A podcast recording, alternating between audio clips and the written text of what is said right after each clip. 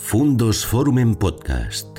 Historias y personajes que nos ayudan a comprender el mundo. Bienvenidos amigos y amigas a este tiempo de voces en nuestro canal, este programa que dedicamos a escuchar voces de la cultura, voces que a veces suenan desde otros ámbitos o personalidades que llegan al ámbito de la cultura, que destacan en el ámbito de la cultura a pesar de que su eh, territorio, de su ámbito de actuación no es ese.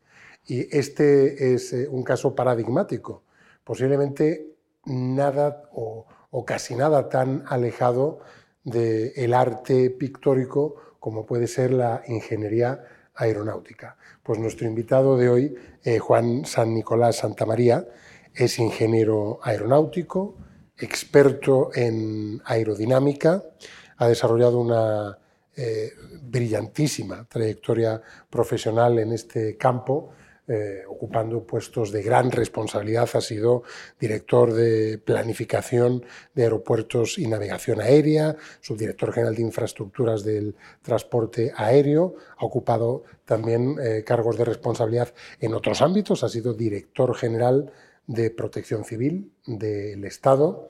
Una trayectoria intensa y extensa en el ámbito de la ingeniería, pero en todos esos años el desempeño de su actividad profesional de algo tan extraordinariamente complejo como es la infraestructura aeroportuaria o la navegación aérea, no ya que decir del ámbito de la protección civil, de las situaciones de emergencia, de las catástrofes, todo eso lo ha hecho compatible con una vocación que claramente se intuye humanista, de una persona que ha eh, sentido una gran atracción por el arte y mm, le ha llevado a encontrarse o a descubrir a un personaje, a un gran pintor español del siglo XIX, como fue Darío de Regoyos.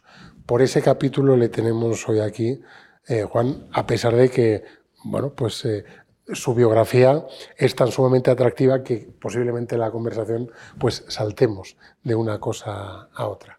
Bueno, pues cuéntenos cómo surge, empecemos por contextualizarlo, su afición por el arte. Bueno, estamos hablando de los años 1972-73, que, bueno, por casualidad mi mujer me regaló un cuadro de Regoyos y quise averiguar los antecedentes de ese cuadro. Me encontré pues que realmente no había una información suficientemente de rigor y como yo resultaba que tenía que ir a Bruselas para reuniones de tipo técnico y iba habitualmente, pues allí es donde yo me metí en el mundo de regollos. Empecé a indagar, a indagar, a indagar y llegó un momento en que el, el, digamos, el acervo de documentos y de datos que yo tenía me dijeron que yo no podía eso dejarlo perder. Eso había que traerlo y ponerlo en conocimiento de todos para que se pudiera un poco valorar más detalladamente a Darío de Regollos. Es un artista que usted descubre, un artista posiblemente no ya eh, justamente reconocido por la historiografía oficial del arte, sino muy poco, muy poco conocido. Un pintor eh, cuyo contexto histórico corresponde con el impresionismo, que surge en el impresionismo, pero que desarrolla parte de su, o brilla con especial intensidad fuera de España, concretamente en, en Bélgica. Háblenos de quién era Radio, Darío de Rebollos y por qué brilló en su momento. Bien, hombre, Darío de Regoyos era una persona que, digamos, se puede decir que era una persona rebelde contra el, entorno que le controlaba. Él quiso aprender, eh, digamos, el arte eh, buscando los mejores profesores que podía encontrar en Bélgica. La razón de irse a Bélgica, pues su intimidad con Enrique Fernández Arbós, violinista y compositor famosísimo, con eh, Albeniz, Isaac Albeniz, que eran amigos de él y que eh, le invitaron a recoger, a que presenciara la recogida de un premio que le daban allí. Entonces, eh, con eso se introdujo en ese mundo, empezó a tratar a las personas que rodeaban el arte en Bélgica, de todo tipo de arte, y llegó a decir que aquí es donde me quiero quedar y voy a aprender siguió los pasos de Carlos de Jaes, que le había dado sus primeros cursos en formación de dibujo, y allí se continuó con su profesor que se llamaba Joseph Quino, fue profesor de Carlos de Jaes. Ahí ya inició, digamos, esa penetración en el arte belga y conocer las, redes internas donde se estaba intentando desarrollar el arte y que estaba frenado pues, por muchas razones, como aquí en España. El clasicismo frenaba todo tipo de liberación del arte y él se apuntó a esa liberación del arte. Entonces, él pudo convivir codo con codo con los primeros impresionistas franceses, con los impresionistas belgas. Todos ellos estaban muy entrelazados con la creación de un círculo que se llamó Círculo de los Veinte. Este círculo, lógicamente, empezaba, eran 10 miembros y 10 invitados. Entre los 10 invitados, primero empezó por Whistler, luego por Monet, por Manet, por eh, Degas, por Gauguin, por el propio Van Gogh. Exacto, Van Gogh y el, propio Segat. Eh, Segat, que fue, es un pintor famosísimo por su pintura eh, óptica que se llama, o puntillista, Segat pues, realmente es un pintor que murió joven, con 32 años, pero él tuvo la oportunidad de conocerlo hasta el nivel de cuando falleció. Segat le dejó en testamento una obra de las que él tenía pequeñas a su propiedad. Entonces, esa obra que se llamaba Tres espaldas, Toato, es una obra de las que a Regoyos le satisfizo enormemente porque se encontró con una cosa admirada por él y en su propia posesión. Entonces, esto es uno de los muchos hitos que Regoyos ha tenido que vivir en compañía de los grandes pintores. De tal manera que realmente él llegó a ser un, primero un preimpresionista importante porque tenía a pintores del grupo del Círculo de los 20 como fue Guillaume Vogels, después aparecieron sus amigos personales que fue Theo van Rieselberghe, fue el propio Emil Verhaeren, el poeta, que estuvo uniéndolos a todos los artistas porque era además era crítico de arte y escritor en una librería, en una digamos, revista famosa que se llamaba L'Art Moderne. Todo esto mezcla de contactos permitió a Regoyos, digamos, mm, vestirse de, un, digamos, de una fuerza para el impresionismo, para la pintura al aire libre y sobre todo en búsqueda de la luz. La luz no la luz que el sol abrasa, sino la luz tenue, la luz, digamos, que da vibraciones y la luz que le permite a Regoyos hacer sus obras de arte, que es lo que le ha, le ha llevado por delante. Regoyos dijo que, que no le gustaba pintar el sol, que se lo dejaba a Sorolla. Exacto. Él era, mm, le gustaban los matices, le gustaban las vibraciones de la luz. Y por eso hay una gran mayoría de sus obras que son mm, nocturnos, atardeceres, situaciones con niebla, situaciones con viento, todas las digamos, incidencias climatológicas a él le encantaban porque cambiaban el paisaje profundamente y eso es lo que él amaba. Un gran artista, un gran intelectual que se relacionó, que se prodigó en círculos de la alta intelectualidad europea, que interactuó con los grandes nombres de la generación de, del 98, pero que en cambio no ocupa su lugar en, en, la historia del arte. Posiblemente no tanto por lo que él hizo, sino por los propios historiadores del arte, ¿no? porque bueno. es un, como, como, una etapa, la del impresionismo, que en España ha pasado como un poco de puntillas. ¿no? Hemos pasado casi del, del, del, clasicismo a la modernidad. Bueno, él lógicamente estuvo exponiendo fuera de España y cuando decidió venir a exponer en las exposiciones nacionales de Bellas Artes, luego expuso en Barcelona, expuso en distintos sitios, en Bilbao, realmente él se encontró con que él esperaba un aplauso, un reconocimiento a su pintura y a su arte, pero lo que, lo que se encontró fue con el rechazo radical con que a él le, situaban en la sala del crimen, en los salones nacionales de Bellas Artes, porque era impresionista. Por impresionista y además yo añadiría otra partida más, por impresionista y por español. Esa tirria que se tiene entre unos y otros, pues a él le afectó y todo los, el conservadurismo de aquellos años fue el que le frenó a él mucho. No le reconoció y lógicamente él tuvo que hacer lo que pocos pintores hacían, que era luchar contra la corriente. Por eso a él su vida se describe como la historia de una rebeldía. Fue indudablemente exponente de un movimiento claramente contracultural, porque de la pintura clasicista, centrada en el virtuosismo de la forma, él pasa a, a, a practicar una pintura que tiene un gran componente de crítica social. Exacto. Sobre todo su España negra. El Regoyos empezó sus primeros pasos ya mostrando su inquietud y su respeto por la, digamos, por lo que pasaba en, la sociedad española con la mujer, que era la responsable de la educación de los hijos, la responsable de, la, de permitir que las tradiciones se fueran eh, reservando y conservando, que todo lo religioso se fuese manteniendo. Todas esas tradiciones Regoyos lo manifiesta en su España negra, en donde lo que aparecen normalmente son mujeres trabajando o mujeres rezando o mujeres, digamos, eh, hablando entre ellas. Situaciones, por ejemplo, hay un cuadro que se llama La visita de pésame, que recoge la visita de cuatro personas que van a, asistir a la dolencia que tiene una, de las, de una persona que ha quedado viuda y donde se ve precisamente que ahí no hay ningún hombre, lo que hay son compañeras que están dando una compañía a una persona. Eso es lo que Regoyos, esa es una de ellas. La otra es, hay un cuadro donde lo que, lo que se ven solo a mujeres esperando para poder confesarse en una iglesia, en el interior de una iglesia, un cuadro grande, de grandes dimensiones. Hay otros cuadros que lo que plantean, por ejemplo, la salida de una fábrica de mujeres es otro de mujeres trabajadoras que han terminado y que salen para ir a comer para luego regresar a, volver a trabajar. Entonces, todo eso son las sensibilidades que Regoyos tenía y de eso, en unión con el poeta Milfer Haren, llegó a redactar un libro que si bien está redactado por Regoyos, está en su esqueleto, digamos, en su trastienda, todo el espíritu que había comentado Regoyos con, eh, con Emil Verhaeren. Por lo tanto, ese libro, en digamos, en, honor a esa compañía que él le dio, lo que hace es titular La España Negra por, Emil, por Darío de Regoyos Emil Ferjaren. ¿Qué crítica social encierra?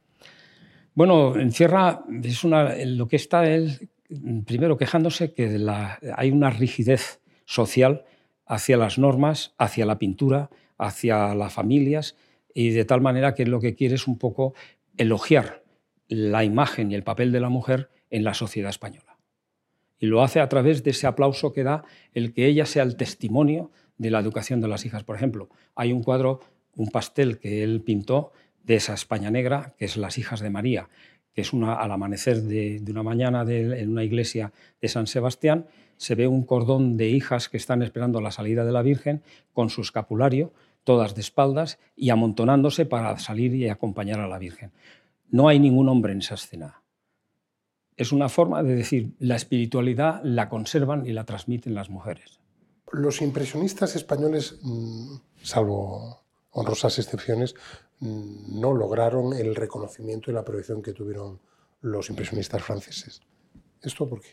Bueno, eh, realmente porque en España el impresionismo fue observado pues, como que pintaran mamarrachos, pinturas que no eran mm, rigurosas, que no tenían las normas estéticas que tenían que tener y que eran muy liberales y todo ese tipo de cosas, era lo que hubo ese rechazo. Ese rechazo duró un tiempo y ¿qué es lo que ha hecho? Pues que realmente si uno ve ahora cuadros de Camille Pissarro, cuadros de pintor de, Monet, de Manet, de Degas, de cualquier de ellos, con cotizaciones astronómicas, en Regoyos realmente nunca se le ha considerado como tal, porque no se fijan los españoles en él. Sin embargo, los franceses en sus pintores dan un peso específico brutal que no importa lo moderna que esté la pintura en otras líneas de, estilos de pintura, para que sigan siendo muy valorados y muy apreciados los pintores impresionistas en Francia. Nació en Ribadesella eh, en el año 1857, murió en Barcelona en octubre de 1913. Posiblemente estamos ante uno de los artistas plásticos eh, más relevantes del siglo XIX. Sí, eh, desde luego estamos ante el único pintor español que realmente pintó codo con codo con los impresionistas franceses, con Segat. Por ejemplo, hay un texto que escribe, una carta que escribe eh, Georges Segat a Fénéon, a Félix Fénéon, que era un crítico francés importante, para decirle que entre los pintores del círculo de los 20, al que pertenecía Regoyos, más aptos para el puntillismo, entre ellos estaba Darío de Regoyos. De tal forma que cuando fallece Segal, Segal le deja en herencia un cuadro a Darío de Regoyos. Ese cuadro, por los problemas económicos que le vinieron a Regoyos posteriormente, porque hay que decir que si bien hay otros pintores que se hicieron ricos pintando, hay que decir que Regoyos se hizo pobre pintando. Entonces, él posiblemente lo tuvo que vender y se lo vendió a Paul y ahora figura entre las colecciones de Polsignac, específicamente identificado como primero propietario Darío de Regoyos. Él, en su, en su etapa final, en las postrimerías de su vida, eh, de alguna forma asume los errores cometidos en ese sentido, ¿no? El, Mm. el- el aplicar esa cierta inteligencia comercial a la creación artística, ¿no? Y él dice que si, que si volviera a nacer solo pintaría paisajes, ¿no? Eso lo dice, pero la verdad es que si volvieran a hacer haría lo mismo si fuera él. Eso es cierto porque la verdad es que en ningún momento él se dejó atraer por la comerciabilidad de la pintura. Lo que le preocupó pintar siempre era lo que él sentía.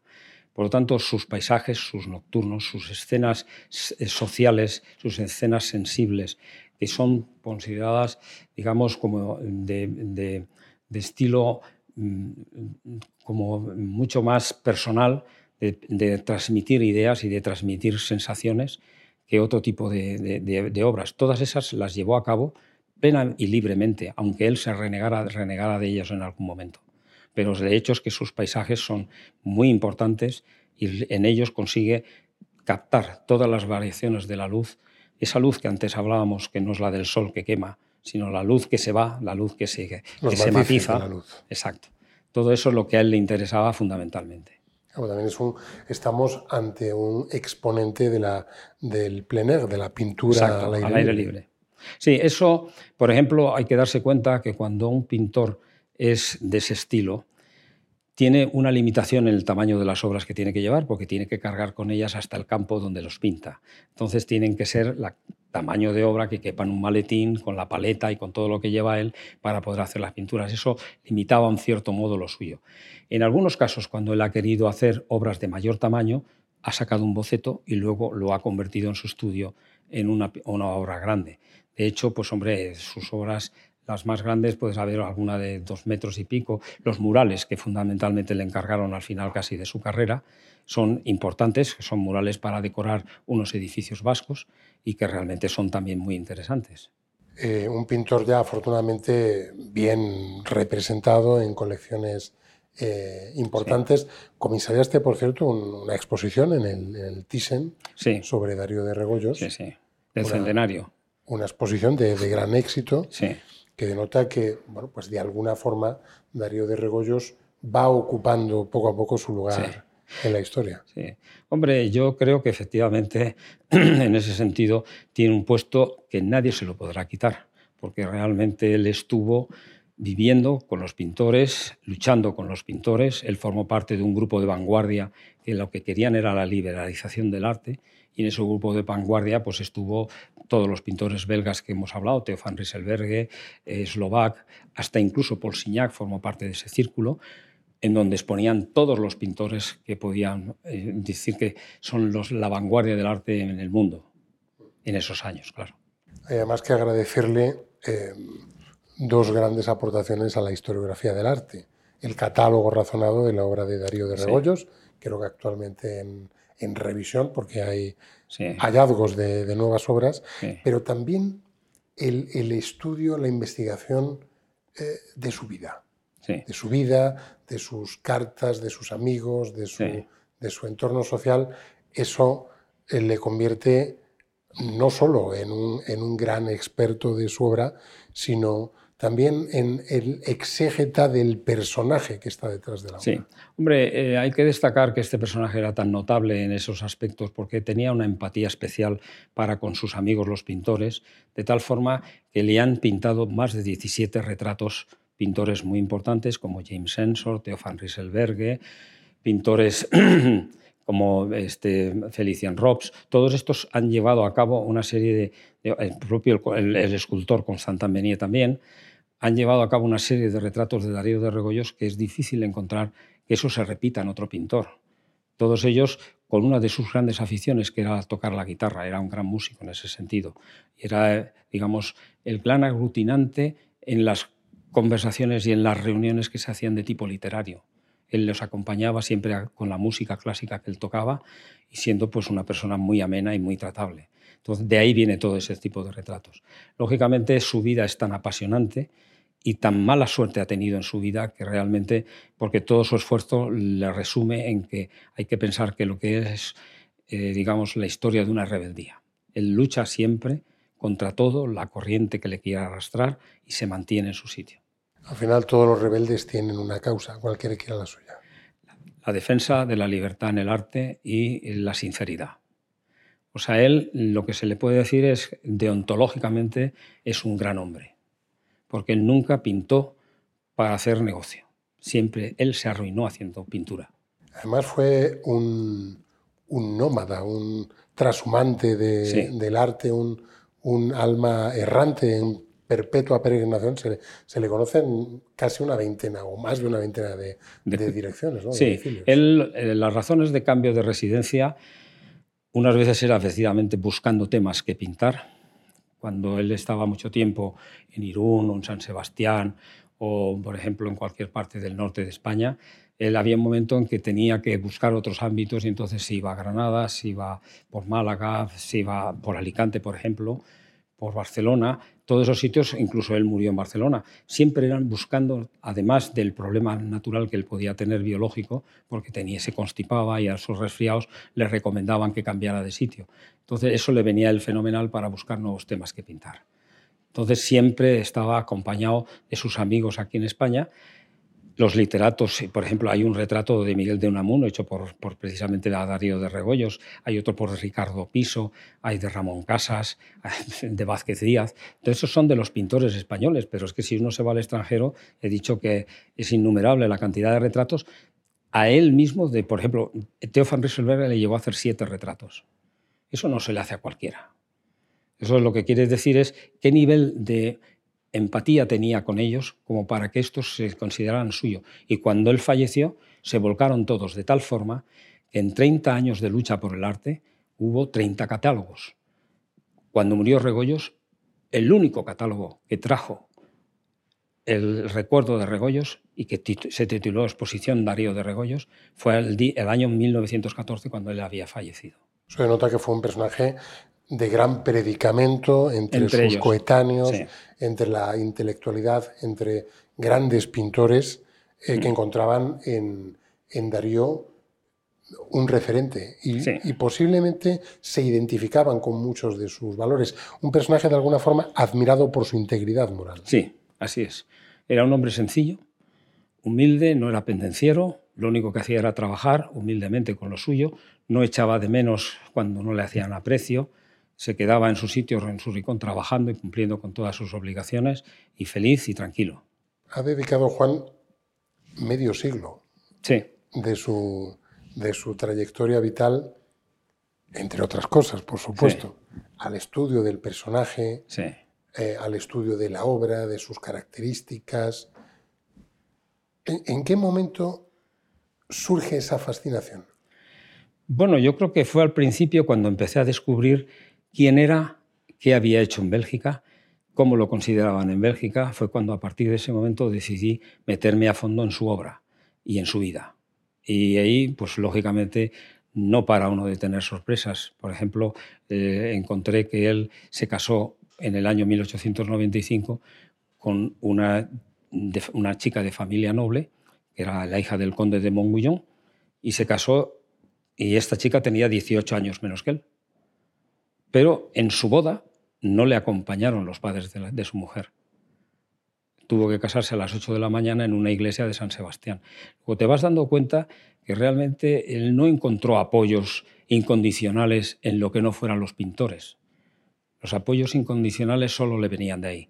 Y fuera de ahí, pues lo que había era pues un recelo, una lucha, una decepción, no querían conocerle y tal, cuando había un pintor dentro de él como la Casa Pino incluso su descendencia, pues su hija se casó con... Sí, con Aureliano de Beruete, la mayor, la hija de las mayores, que nació en el año 1896, pues realmente pues, eh, esta chica se casó con él y ha estado, pues lógicamente, viendo en unión a dos impresionistas españoles, porque Aureliano de Beruete es otro gran impresionista español. Que fuera director del Museo del Prado. Exacto.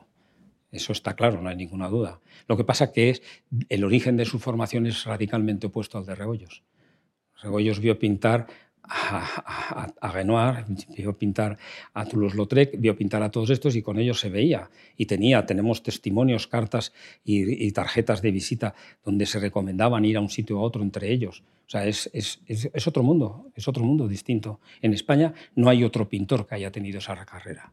¿En qué museos y en qué colecciones está representado, está presente Regoyos? Bueno, en las españolas, por descontado, Museo Ahora, en el, Reina Sofía siempre lo ha estado.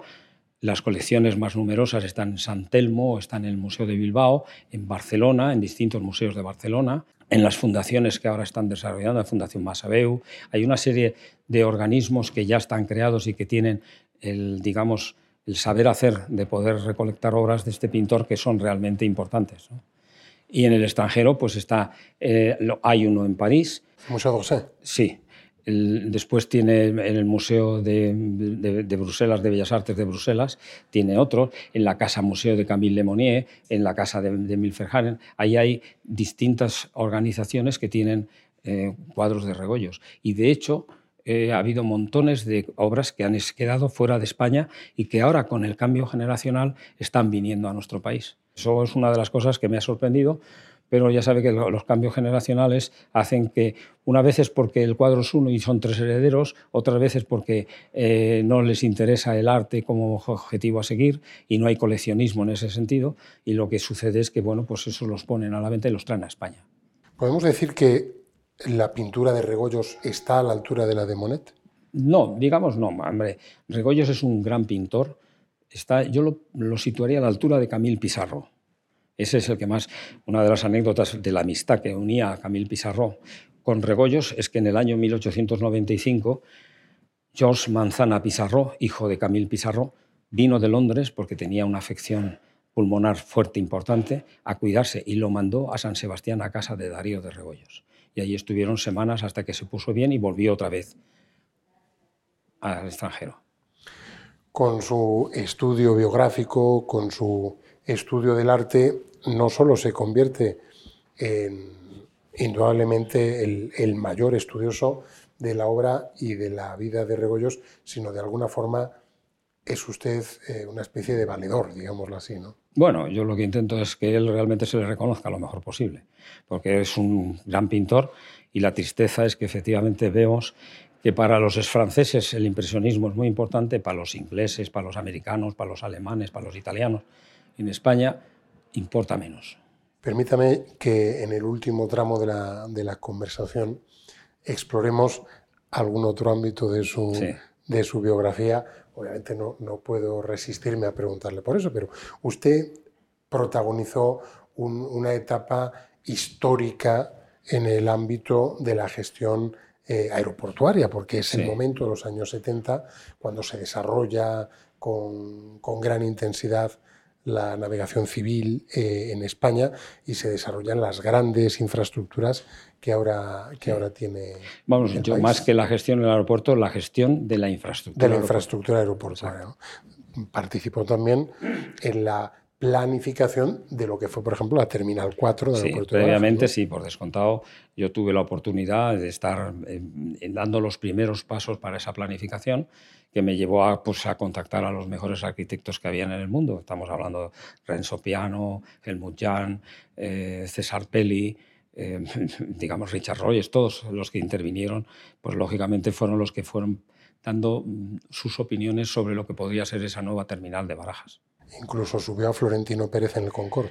Ah, sí, bueno, eso ya fue antes, eso fue antes cuando Florentino Pérez llevaba todas las infraestructuras del Ministerio de Transportes bajo las órdenes de José Luis Álvarez, de ministro de Transportes, que tuvimos que ir a Estados Unidos y hicimos el viaje desde Londres hasta allí, precisamente en el Concorde. Fue una experiencia única, lógicamente volar a 2.200 kilómetros por hora no se hace todos los días. Sí. Y también eh, entiendo que una, una etapa muy intensa en la Dirección General de Protección Civil, ah. que indudablemente uno se encuentra lo mejor y lo peor. Sí. Lo peor, las situaciones de, catástrofe, de emergencia, y lo mejor, que es muchas veces la expresión de la solidaridad humana. Exacto. No, a mí la Dirección General de Protección Civil, primero estuve bajo el ministro Jaime Mayor Oreja y realmente tuve la enorme satisfacción de trabajar con él y lo que se puede decir es que efectivamente es, socialmente es muy importante pues de lo que se trata es la defensa de la sociedad ante las catástrofes, ante los desastres naturales y ante los desastres tecnológicos, porque, por ejemplo, toda la seguridad nuclear depende de esa dirección general. Y eso es un mundo que es de otro tipo, pero siempre es un mundo en el que lo que se intenta es ayudar a la gente. Creo que ha conseguido además transmitir su pasión por el arte a sus hijos. Ah, eso sí. por lo menos uno de ellos lo tengo sacrificado dedicando a ayudarme. Bueno, pues así es Juan San Nicolás Santa María, una persona, como ven, entrañable, un ingeniero con una brillante trayectoria, un eh, hombre culto, un humanista que ha hecho una aportación muy importante a la historia del arte español del siglo XIX y de primeros del siglo XX en relación a este artista y a otros que también le han ocupado. Nos hemos eh, centrado específicamente en Darío de Rebollos, pero no agota su fascinación por el estudio del arte. Eh, quería despedir esta entrevista con, la frase de un ingeniero, eh, que guarda mucha relación con, lo que Juan está consiguiendo, que es dar su espacio a este excepcional pintor de nuestra historia la pronunció eh, Soichiro Honda, el ingeniero mm, fundador de Honda, decía que no se mide la grandeza de una persona por su tamaño, sino por el impacto que produce en la historia humana. Desde este punto de vista, bien podemos decir que Darío de Regoyos es un gigante en la historia de la pintura. Así es. Muchísimas gracias. Encantado. Pues un placer conversar eh, con Juan San Nicolás en torno a la vida y la obra de este ilustre pintor español, Darío de Regoyos, eh, protagonista también de la exposición Sorolla y el paisaje de su época, que nos ha servido de escenario, protagonista también de muchas exposiciones y desde luego de la ingente labor investigadora y bibliográfica de Juan San Nicolás. Y hasta aquí este tiempo de voces. Les esperamos en una nueva cita para seguir zambulléndonos en el apasionante mundo de la cultura en todos sus ámbitos y en todas sus facetas. Hasta una próxima cita. Que sean felices. Adiós. Gracias por escuchar Fundos Forum en podcast. Tenemos muchas más historias y personajes que descubrir juntos.